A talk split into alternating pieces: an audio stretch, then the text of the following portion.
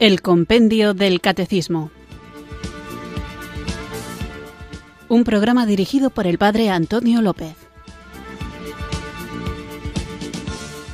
Muy buenas tardes, queridos oyentes de Radio María. Recibido un cariñoso saludo desde Irurzun, en Navarra, quienes sintonizáis una tarde más esta radio que cambia vidas, esta emisora de la Virgen, Radio María, para escuchar el programa El Compendio del Catecismo, nuestra cita diaria con la formación católica, en la que, guiados por este libro magnífico del Compendio del Catecismo, vamos profundizando en el contenido de nuestra fe, una fe que debemos conocer para vivirla, vivirla para compartirla y en esta tarea de compartirla nos tocará muchas veces defenderla. Hay una realidad de la que quizás se habla poco, pero de la que sabemos que ninguno va a escapar, que es la realidad de la muerte.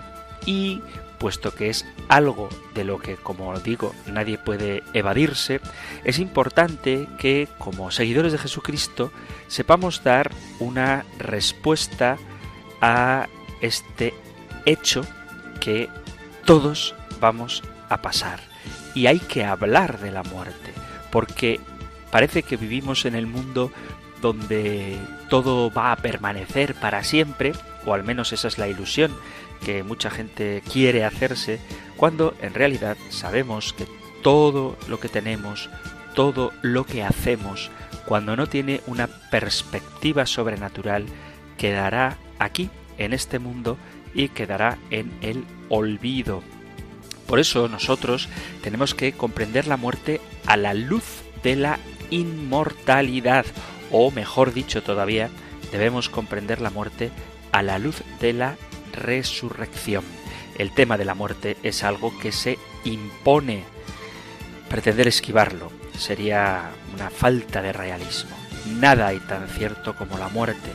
Todo es incierto. Solo la muerte es cierta, decía San Agustín. Pero a pesar de esta certeza y de la universalidad, de hecho, de la muerte humana, han sido muchos los modos, a veces casi opuestos entre sí, en los que se ha comprendido y explicado. Ocurre a veces que las cosas más inmediatas, más obvias y conocidas son las más difíciles de entender y describir, por ejemplo, qué es el tiempo o cómo se consigue la felicidad, algo en lo que todos vivimos inmersos, algo que todos buscamos y algo muy difícil de definir. Pues esto pasa también con la muerte. La muerte se hace presente en medio de la vida del hombre. El hombre no es sólo un ser que en un futuro morirá, sino que de algún modo ya en esta vida está muriendo y lo sabe. Ciertamente, percibimos la muerte como el fin de nuestra existencia en la tierra, como una ruptura de las relaciones que nos unen con los demás hombres con nosotros mismos y con nuestros proyectos y aspiraciones. Decía un profesor mío del seminario, la muerte es la posibilidad que imposibilita todas las posibilidades, la posibilidad que imposibilita todas las posibilidades. Y es verdad, alguno ha descrito la muerte como el triunfo de la irracionalidad total, pero también la muerte es algo que se hace presente en el ahora de la vida humana. La vida del hombre va hacia la muerte percibida como una constricción, como un encogimiento de las posibilidades reales que están a nuestra disposición. Por eso muchos autores clásicos, estoicos y también ascetas cristianos han hablado de la vida como un tiempo para aprender a morir para prepararse al trance final.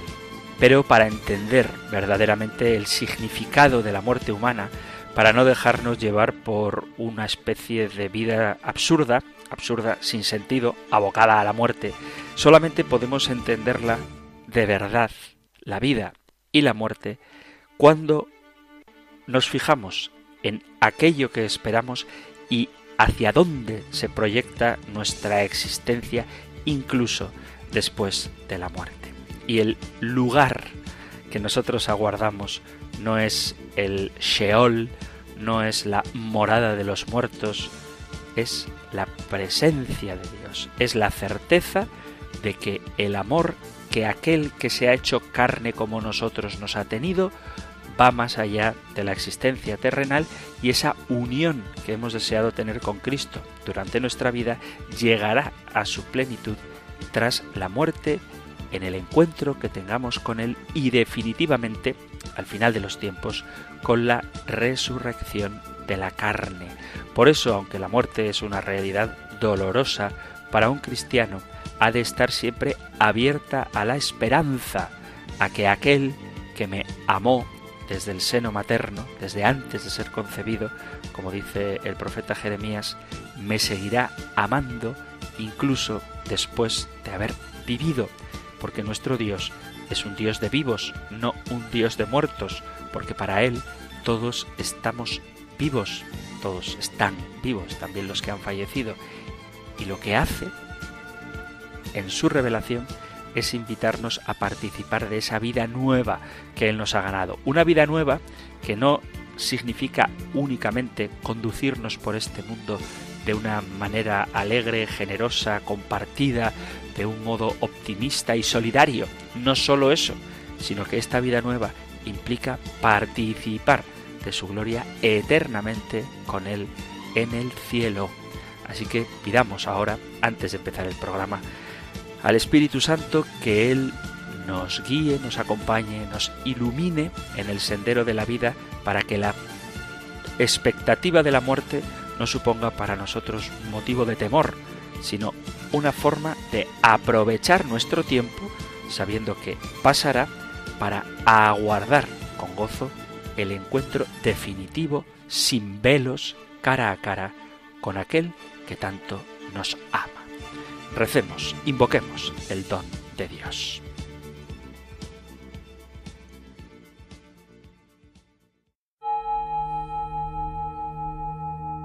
Ven Espíritu, ven Espíritu, ven Espíritu.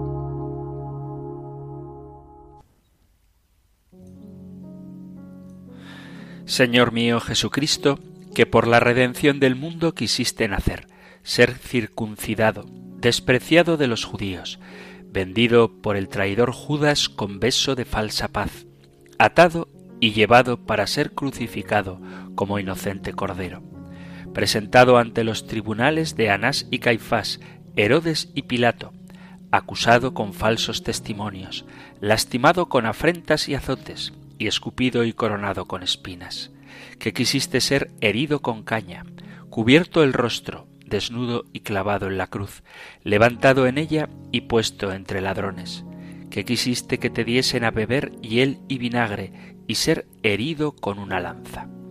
Por estas santísimas penas que yo, aunque indigno, he traído a mi memoria, y por tu santísima cruz y muerte, líbrame de las penas del infierno y llévame a donde llevaste al buen ladrón crucificado contigo, que con Dios Padre, en la unidad del Espíritu Santo, vives y reinas por los siglos de los siglos. Amén.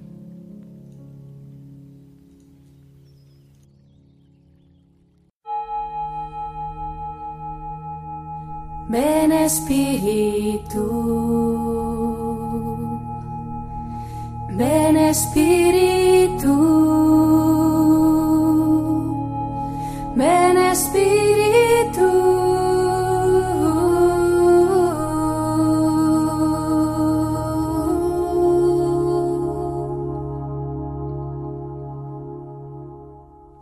Hemos invocado al Espíritu Santo con esta oración para pedir una buena muerte. No sé si tenéis esa sana costumbre de pedir al Señor que nos conceda, por los méritos de Cristo, llegar bien preparados a ese momento supremo de la vida, que es el final de la misma, el final de la vida terrena y el comienzo de la vida eterna. Un comienzo que tiene como dos partes. Por un lado, la inmortalidad del alma y por otro, al final de los tiempos, la resurrección de la carne. Y es precisamente de la resurrección de la carne de lo que estamos hablando en el compendio del catecismo, porque en el credo afirmamos nuestra fe en esta resurrección de la carne, una verdad hermosa que implica una altísima dignidad no del hombre en cuanto espíritu,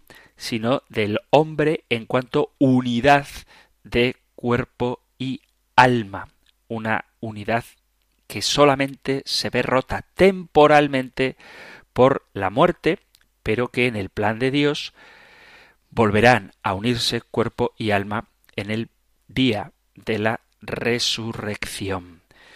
Por eso veíamos que, así como Cristo ha resucitado de entre los muertos, también nosotros resucitaremos juntamente con Él y el último programa lo dedicábamos a la pregunta ¿qué sucede con la muerte a nuestro cuerpo y a nuestra alma?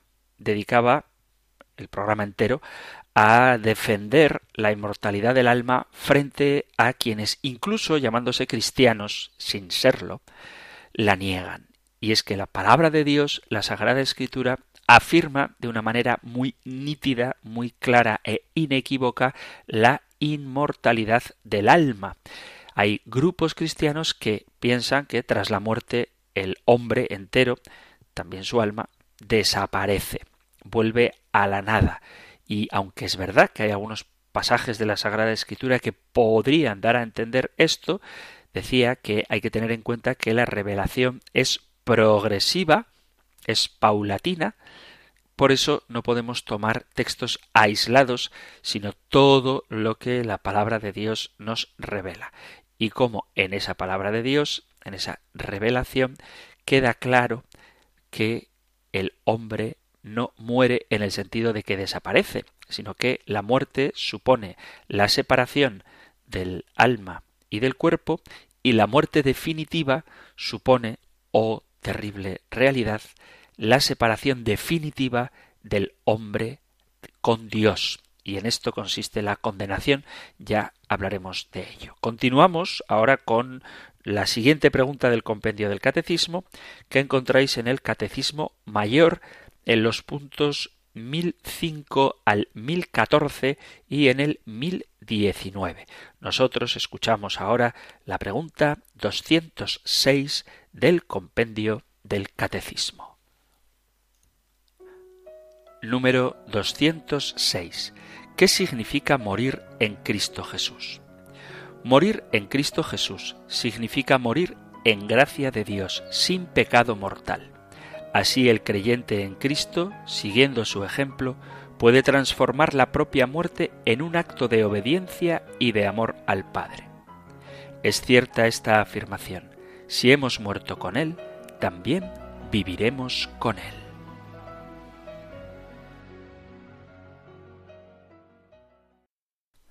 Esta cita con la que termina la respuesta a la pregunta 206 está tomada de la segunda carta a Timoteo en el capítulo 2 versículo 11 y tiene su eco en la carta a los romanos.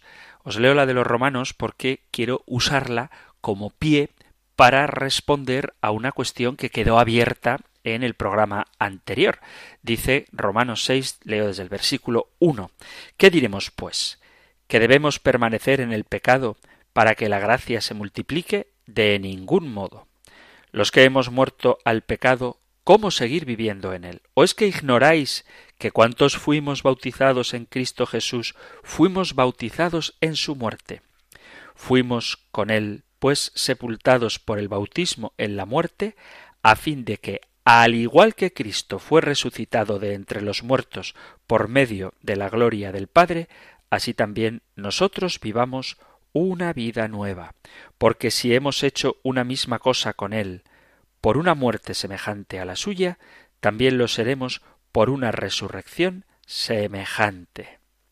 Esto es lo que dice la carta a los Romanos capítulo 6. Y digo que nos da pie para hablar de una cuestión que quedó abierta en el programa anterior porque lo dediqué mayormente a demostrar con la Sagrada Escritura la inmortalidad del alma.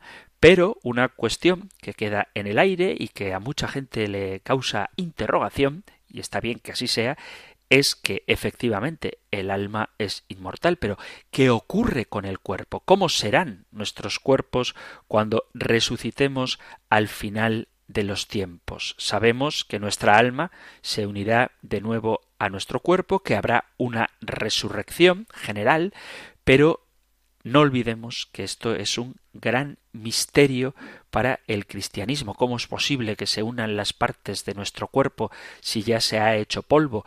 ¿Cuál será nuestra apariencia física? ¿Cuáles serán las cualidades de nuestro cuerpo? Bueno, vamos a ver si quitamos esta duda porque a veces no nos damos cuenta de que la respuesta es mucho más sencilla de lo que parece. ¿Cómo se unirán las partes de nuestro cuerpo ya hecho polvo? Es sencillo si tenemos en cuenta la primera afirmación del credo.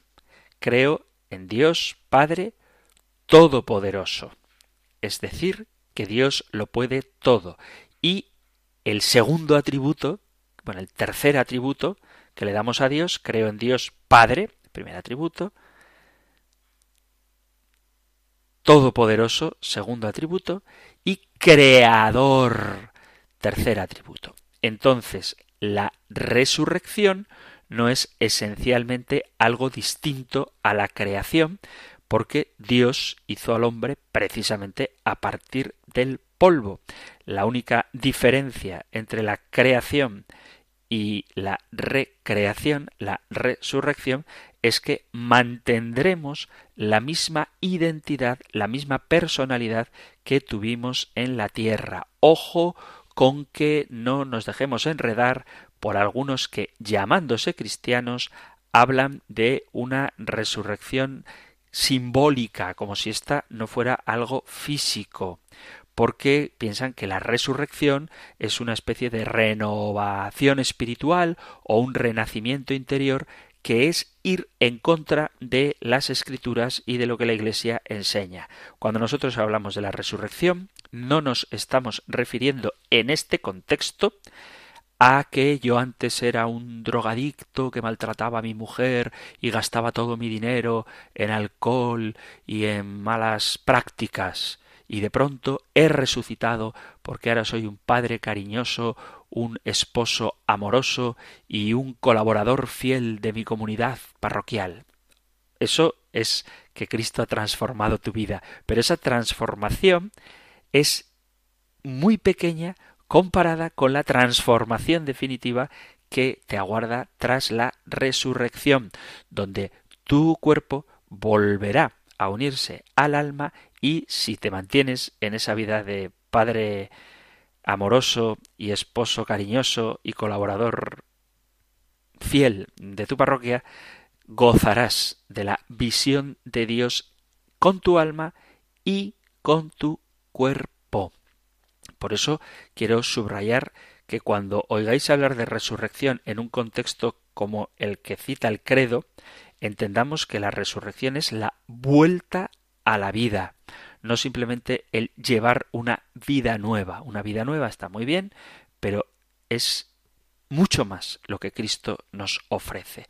Nosotros somos cuerpo y alma. Y, y, vuelvo a repetir la expresión, somos cuerpo y alma. No tenemos cuerpo y alma como lo plantean las influencias orientales y la nueva era que dicen que básicamente somos almas que accidentalmente hemos tropezado y hemos caído en una carne aquí en la tierra, pero seremos plenamente felices cuando evolucionemos y podamos desprendernos de nuestra carne. Eso no es lo que la Iglesia cree. La resurrección es la reanimación de nuestro cuerpo en la tierra donde se unirá definitivamente con nuestra alma inmortal. Porque esto es lo que sucedió con Jesucristo. Por eso os leía la carta a los romanos. seremos resucitados como Él. Y si Cristo resucitó en su carne, nosotros resucitaremos también en nuestra carne. No pasaremos la eternidad separándoos de nuestro cuerpo, porque Jesús mostró a sus discípulos que Él tenía carne, comió con ellos y se hizo tocar después de su resurrección para demostrar que Él no era un espíritu puro, sino que era el Señor. Tal y como dice la Sagrada Escritura, nuestros cuerpos actuales serán renovados y mejores que los anteriores.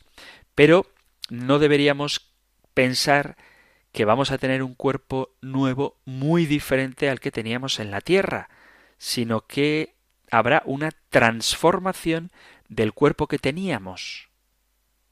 Porque otra de las explicaciones erradas sería que nuestra alma se va a encarnar en un cuerpo totalmente diferente. Pero entonces ya no sería tu cuerpo.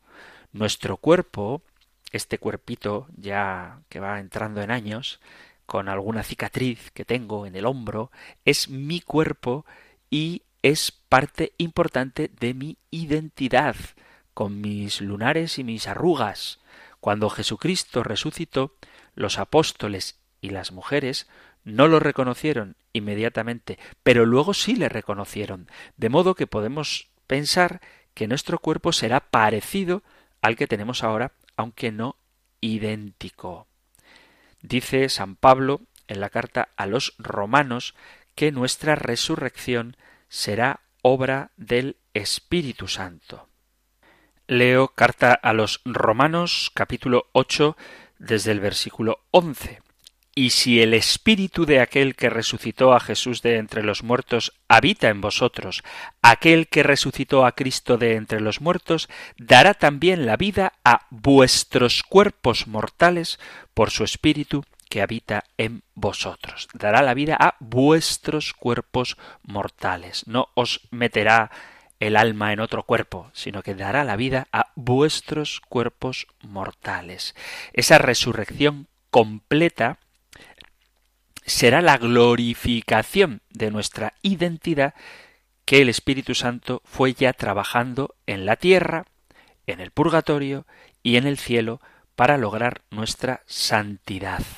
El Espíritu Santo se encarga de perfeccionar a las almas. Seremos conformados completamente a imagen de Cristo en nuestra alma y también en nuestro cuerpo y disfrutaremos de vida eterna, es decir, de inmortalidad. Los cuerpos de los condenados también resucitarán y tendrán propiedades diferentes a las que tienen actualmente, pero no serán cuerpos glorificados porque no tendrán la gloria de Dios en ellos, aunque serán también inmortales, solo que inmortales para un sufrimiento eterno.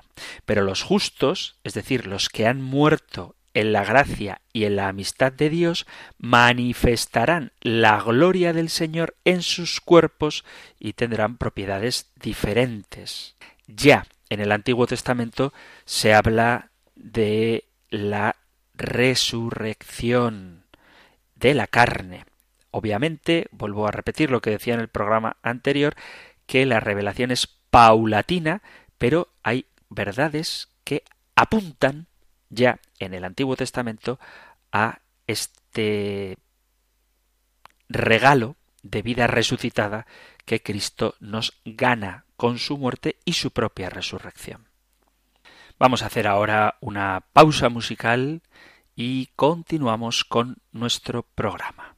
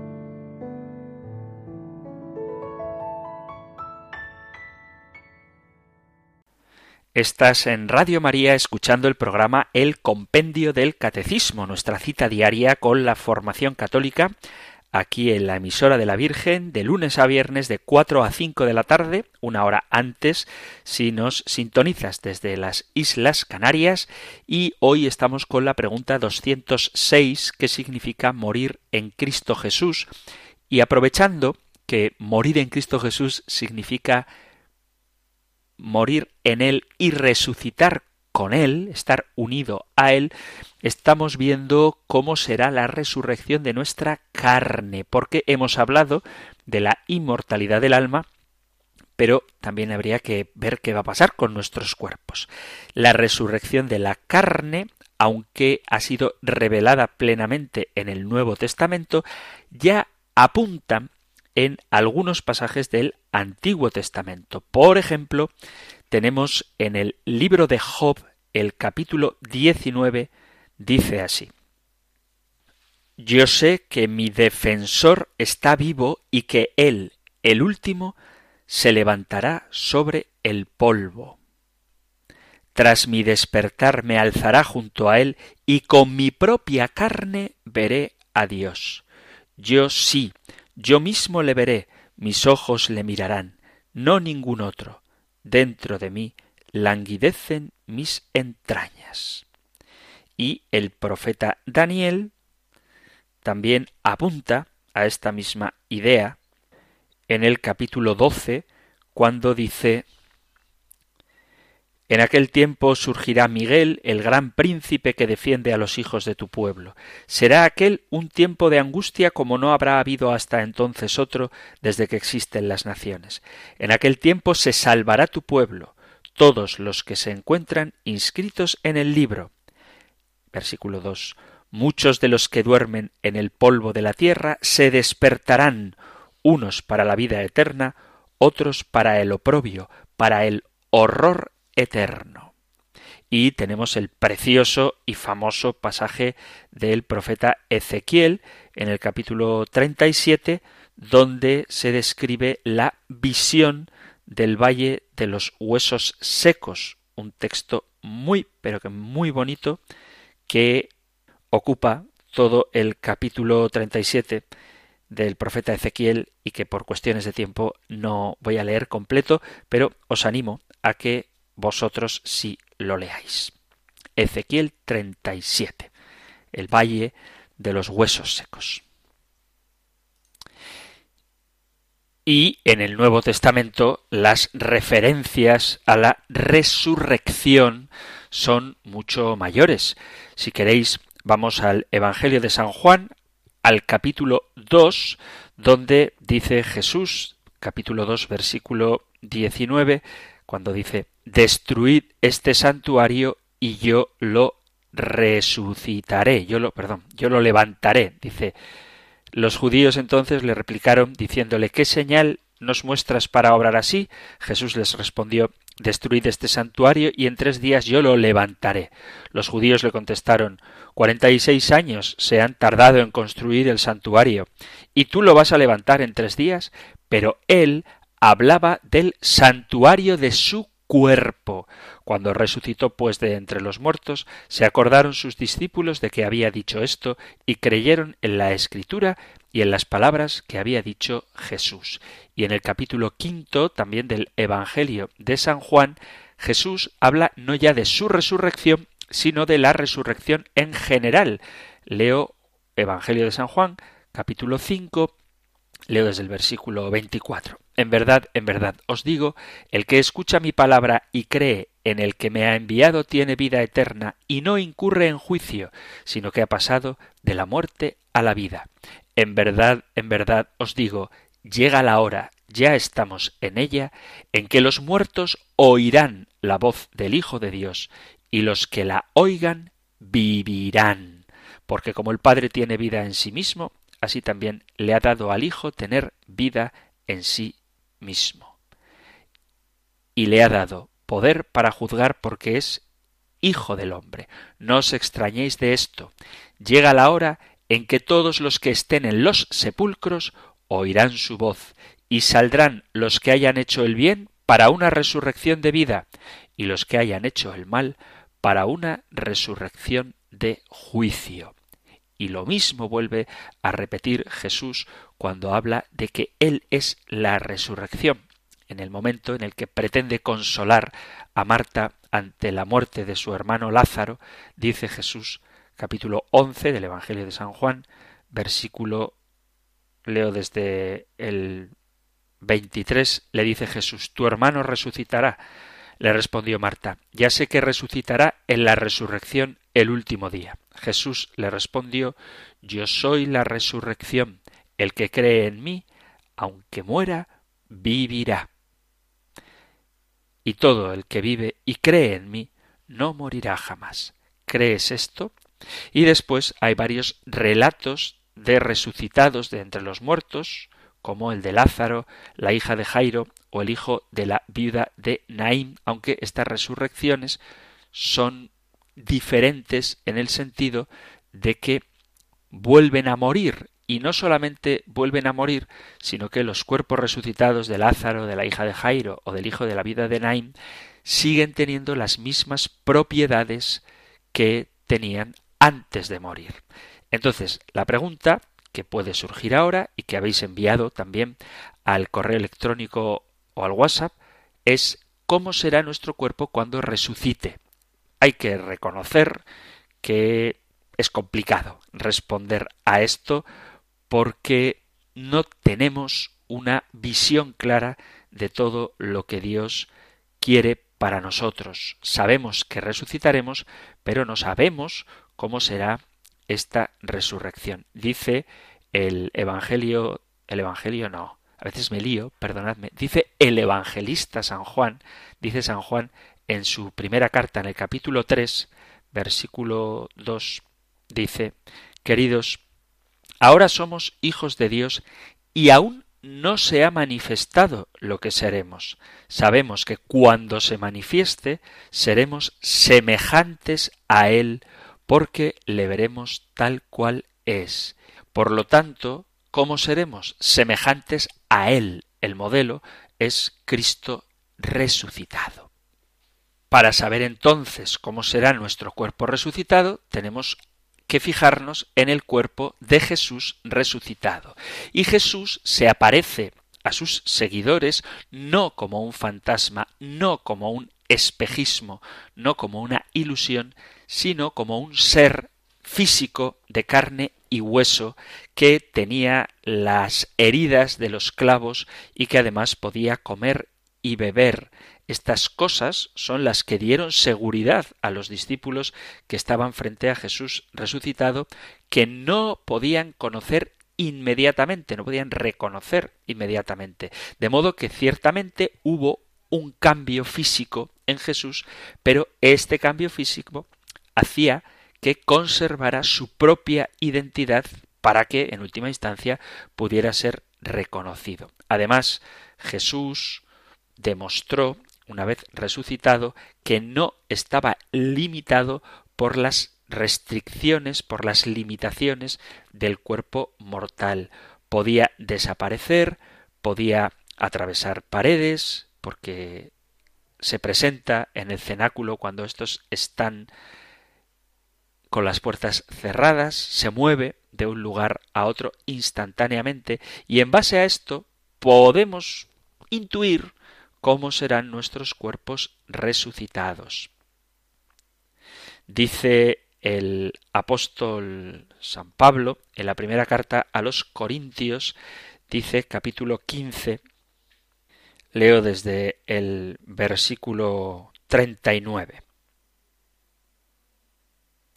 No toda carne es igual, sino que una es la carne de los hombres, otra la de los animales, otra la de las aves, otra la de los peces. Hay cuerpos celestes y cuerpos terrestres, pero uno es el resplandor de los cuerpos celestes y otro el de los cuerpos terrestres. Uno es el resplandor del sol, otro el de la luna, otro el de las estrellas, y una estrella difiere de otra en resplandor. Así también en la resurrección de los muertos se siembra corrupción, se resucita incorrupción, se siembra vileza, resucita gloria, se siembra debilidad, resucita fortaleza. Se siembra un cuerpo natural, resucita un cuerpo espiritual, pues si hay un cuerpo natural, hay también un cuerpo espiritual. Por lo tanto, nuestro cuerpo resucitado será, según la primera carta a los Corintios, un cuerpo espiritual, que ya no se centrará o estará limitado por sus cualidades naturales, sino por la fuerza del Espíritu Santo. Cuando San Pablo habla sobre la honorabilidad de nuestro cuerpo glorioso, dice que no será avergonzado por el pecado y será imperecedero, ya no habrá en él las consecuencias del pecado, como son la enfermedad o la muerte, y ya no sufriremos ni calor ni frío, ni hambre ni sed. Nosotros estaremos glorificados con vestiduras blancas. Este es el signo con el que el Apocalipsis expresa esta glorificación de nuestro cuerpo. Dice el capítulo 3 del Apocalipsis, en el versículo 5, el vencedor será así revestido de blancas vestiduras, y no borraré su nombre del libro de la vida, sino que me declararé por él delante de mi Padre y de sus ángeles. Del mismo modo que nuestro cuerpo terrenal estaba adaptado para la vida terrestre, nuestro cuerpo glorioso estará adaptado para la vida celestial. Por lo tanto, no habrá impedimento para trasladarnos de un lugar a otro, no estaremos limitados ni tendremos las necesidades propias de la tierra. Pero de lo que sí podemos estar seguros es de que nuestro cuerpo será nuestro cuerpo, seremos los mismos, poseeremos nuestra identidad original. Aunque no se vea exactamente igual a como se ve ahora, será nuestro propio cuerpo y esto es muy fácil de entender.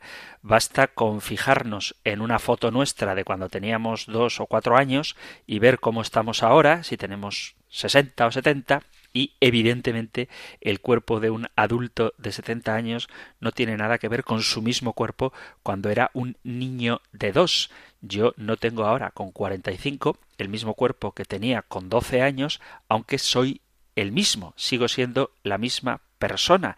Y si una señora de mi pueblo que me conocía con 12 años de pronto me viera ahora con 45, a lo mejor le costaría un poco reconocerme, es decir, no me conocería de inmediato, pero sabría, quizás por algún gesto, algún detalle, que soy yo y caería en cuenta de que soy ese mismo niño de 12 años, solo que ahora con 45, y aunque mi cuerpo sea distinto, sigue siendo mi cuerpo. Por eso, eso de que resucitaremos siendo los mismos, aunque no tengamos el mismo cuerpo y eso de que a Jesús le reconocieran, pero no a la primera, no es tan difícil de entender porque tenemos experiencia en nuestra propia vida de un fenómeno similar, de un fenómeno semejante. Y a este propósito hay una pregunta que más de una vez he escuchado y que también la habéis enviado al compendio, al correo electrónico compendio arroba que es ¿cuántos años tendremos en el cielo? Si tendremos 5, 45, 35, 65, ¿qué edad tendremos en el cielo? Mirad, la Sagrada Escritura no habla directamente sobre este tema, ni la enseñanza, la tradición, el magisterio de la Iglesia ha hablado ex cátedra al respecto, ni ningún consejo ecuménico ha abordado este tema. Dice Santo Tomás de Aquino, todo surgirá en la condición de edad perfecta que es de 32 o 33 años. Esto se debe a que todos los que aún no habían llegado a esta edad no poseían la edad perfecta y los ancianos, los mayores, ya la habían perdido. Por tanto, los jóvenes y los niños recibirán lo que les falta y los ancianos recobrarán lo que perdieron. Y la cita bíblica que se da es la de Efesios capítulo 4 versículo 13, hasta que lleguemos todos a la unidad en la fe y del conocimiento pleno del Hijo de Dios, al estado de hombre perfecto, a la madurez de la plenitud de Cristo. Y como según la tradición, Cristo murió a los 33 años, pues se dice usualmente que tendremos todos 33 años cuando resucitemos. Sin embargo, el contexto de esta cita no creo que se refiera a la madurez de la edad humana de Cristo. ¿A qué edad estaremos en el cielo? ¿Qué edad tendremos en el cielo? Mirad, los filósofos medievales pensaban que tendríamos en torno a 33 años, que es la edad de la madurez, a partir de la madurez terrenal de Cristo. Y esto, como símbolo, está muy bien, es decir, seremos completamente maduros. Los bebés que mueren prematuramente recibirán por Dios toda la madurez que no pudieron tener en la tierra. Nosotros creemos que el proceso de envejecimiento y la muerte comenzó en un momento determinado de la historia después del pecado original. Dios no hizo la muerte, pero Dios deshace la muerte. En el cielo nadie será viejo ni tendrá los achaques propios de la ancianidad. Sin embargo, en cierto sentido, todos seremos a la vez ancianos y jóvenes como un reflejo de quién es Dios, alfa y omega, esa belleza siempre antigua y siempre nueva. Incluso ahora a veces vemos la sabiduría de la vejez en la cara pensativa de un bebé o la frescura de la juventud en los ojos brillantes de un anciano. Imaginaos a Juan Pablo II, quien que le viera no podía intuir en su ancianidad, incluso en su más avanzada edad, esa fuerza vigorosa propia de la juventud. Entonces, en el cielo podemos ser a la vez inocentes como niños, vigorosos como jóvenes y sabios como ancianos, todo a la vez, pero no sabemos la respuesta concreta de qué edad tendremos. Seremos maduros, tendremos unos cuerpos perfectos en el sentido de que no tendrán los achaques propios de la edad ni las limitaciones propias de la edad, los achaques de la ancianidad ni las limitaciones de la infancia. Hay que tener cuidado con querer dar más datos de los que la propia revelación nos da. Incluso hubo una época en la que se pensaba, y esto es algo que puede resultar gracioso, que cuando resuciten los cuerpos no es que tendremos 33 años o 35, sino que seremos esféricos, puesto que la esfera es la forma física perfecta, sin aristas, sin principio y sin final, pues entonces cuando resucitemos seremos esféricos. Esto obviamente no es así, pero cuando alguien trata de explicarlo todo desde sus paradigmas mentales estrechos humanos, puede acabar llegando a conclusiones tan divertidas como esta. Por eso tenemos que fijarnos en nuestro prototipo de la resurrección que es Jesús. Y esta resurrección tendrá lugar en un mundo que todavía no ha sido recreado como será nuestro mundo.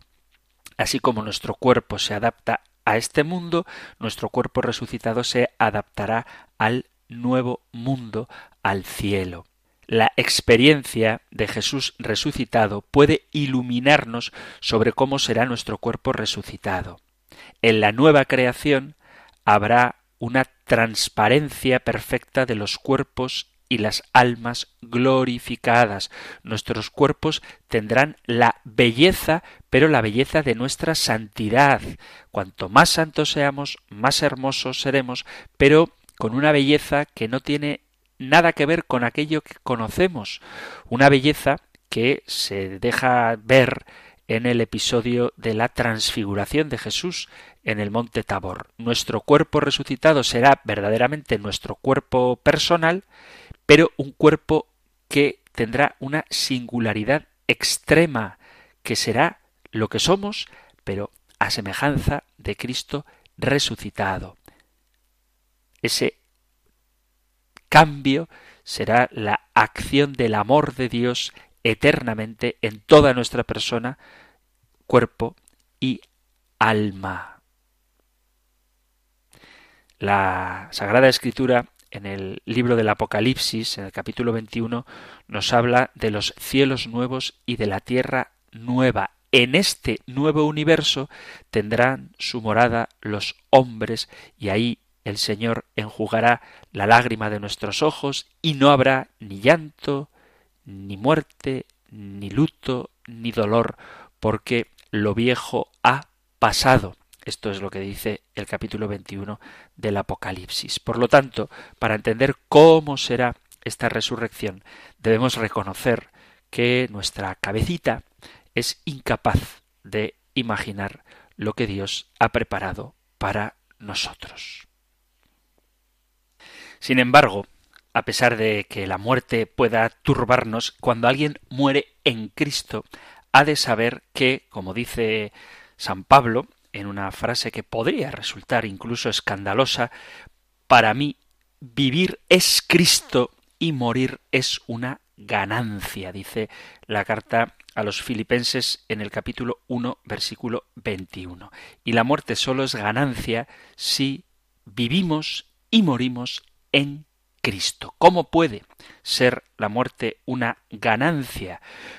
Porque seremos hechos perfectos, dice la carta a los Hebreos en el capítulo 12, leo desde el versículo 22, Vosotros, en cambio, os habéis acercado al monte Sión, a la ciudad del Dios vivo, la Jerusalén celestial, y a miríadas de ángeles, reunión solemne, y asamblea de los primogénitos inscritos en el cielo, y a Dios juez universal, y a los espíritus de los justos llegados ya a su consumación.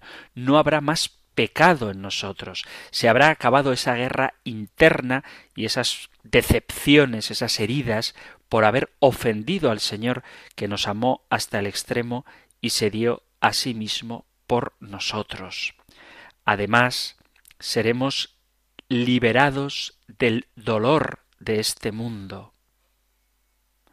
Dice el Evangelio de Lucas en el capítulo 16, a partir del versículo 24, en el episodio de la parábola de Lázaro, y gritando, Epulón, el que la tradición llama a Epulón, el hombre rico, dijo Padre Abraham, ten misericordia de mí y envía a Lázaro para que moje la punta de su dedo en agua y pueda refrescar mi lengua, pues estoy en agonía porque me torturan estas llamas. Pero Abraham le dijo Hijo, recuerda que durante tu vida recibiste tus bienes y Lázaro a su vez males, pero ahora él es aquí consolado, mientras tú padeces agonía. El gozo de la resurrección tendrá que esperar un poquito, pero tendremos el gozo de ser liberados definitivamente del dolor y recibiremos recompensa por todo aquello que padecimos en la tierra. Además, nuestra alma entrará en un descanso profundo. Habrá tal serenidad bajo la mirada vigilante de Dios que sobrepasará todo lo que hemos conocido aquí. La paz, la calma, el gozo, la alegría será mayor que la del más cálido atardecer junto al más pacífico de los lagos, en la más serena de las puestas de soles, en el más feliz de los momentos de nuestra vida. Vi, dice el Apocalipsis en el capítulo seis, debajo del altar las almas de los que habían sido muertos a causa de la palabra de Dios y del testimonio que habían mantenido, y clamaban con gran voz diciendo ¿Hasta cuándo, oh Señor santo y verdadero, esperarás para juzgar y vengar nuestra sangre de los que moran en la tierra? y se le dio a cada uno una vestidura blanca, y se les dijo que descansaran un poco más de tiempo. La muerte es ganancia, porque sentiremos la profunda sensación de estar en nuestro hogar. Toda la especie humana tiene esa nostalgia de Dios, incluso sin saberlo, y cuando vayamos a nuestra morada celestial, a nuestra patria en Cristo, habrá una alegría que superará toda sensación de seguridad y de paz que podamos haber experimentado aquí, ahora, en el mundo. Estaremos habitando con el Señor y esa esperanza es la que debería mantenernos animosos, dice San Pablo en la segunda carta a los Corintios, en el capítulo quinto, versículo ocho, dice Estamos pues llenos de buen ánimo y preferimos salir de este cuerpo para vivir con el Señor. Pues bien, en nuestro cuerpo o fuera de él, nos afanamos en agradarle. Estamos con esa esperanza de que gozaremos plenamente de su visión. Estaremos con Cristo. Cristo es más maravilloso que cualquier otra persona. Su compañía vale más que cualquier otra cosa de la faz de la tierra. Es más sabio, más fuerte, más amable que nadie con quien podamos compartir o con quien podamos pasar el tiempo. Es infinitamente interesante, sabe con exactitud qué hacer y qué decir en cada situación para hacer que sus invitados se sientan tan a gusto como sea posible. No querremos nunca apartarnos de él y de hecho el gozo del cielo consistirá precisamente en que nunca tendremos que apartarnos de él. Con razón, dice San Pablo, para mí vivir es Cristo y el morir una ganancia, pero si quedarme en esta carne es algo útil para vosotros, no sé qué escoger, pues por ambos lados me siento apremiado.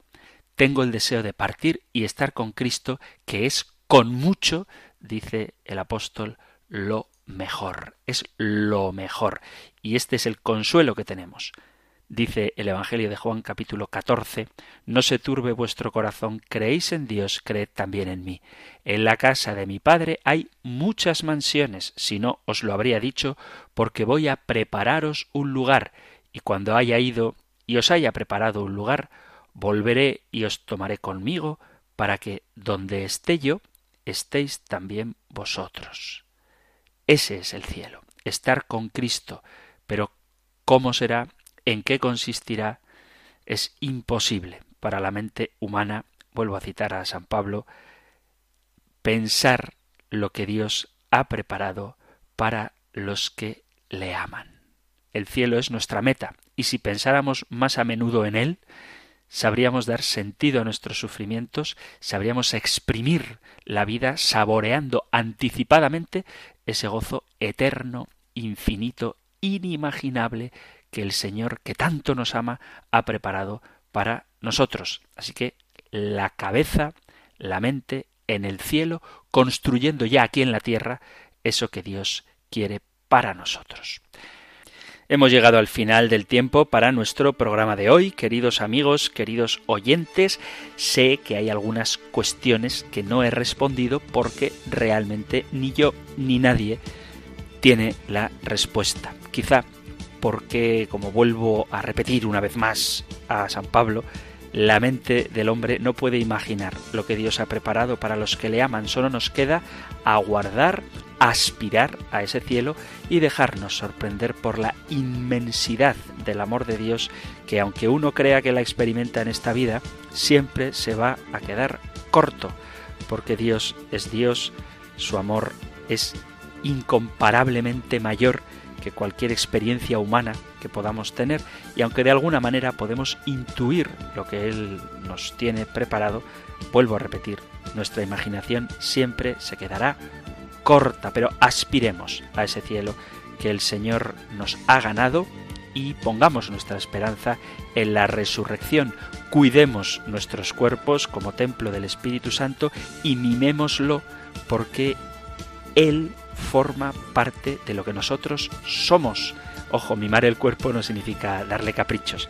Mimar el cuerpo significa cuidarlo y ponerlo al servicio de la gloria de Dios porque el cuerpo también será glorificado. Si hay algo que queráis compartir, algún testimonio que dar, alguna pregunta que formular, podéis hacerlo en el correo electrónico compendio arroba radiomaria.es o en el número de teléfono para WhatsApp 668 594 383 668 594 383 o compendio arroba radiomaria.es. Terminamos recibiendo la bendición del Señor.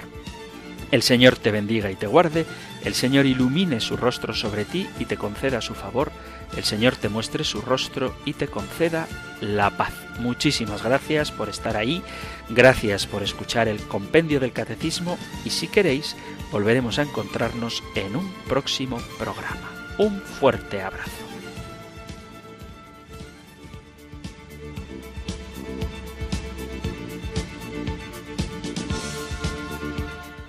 El compendio del catecismo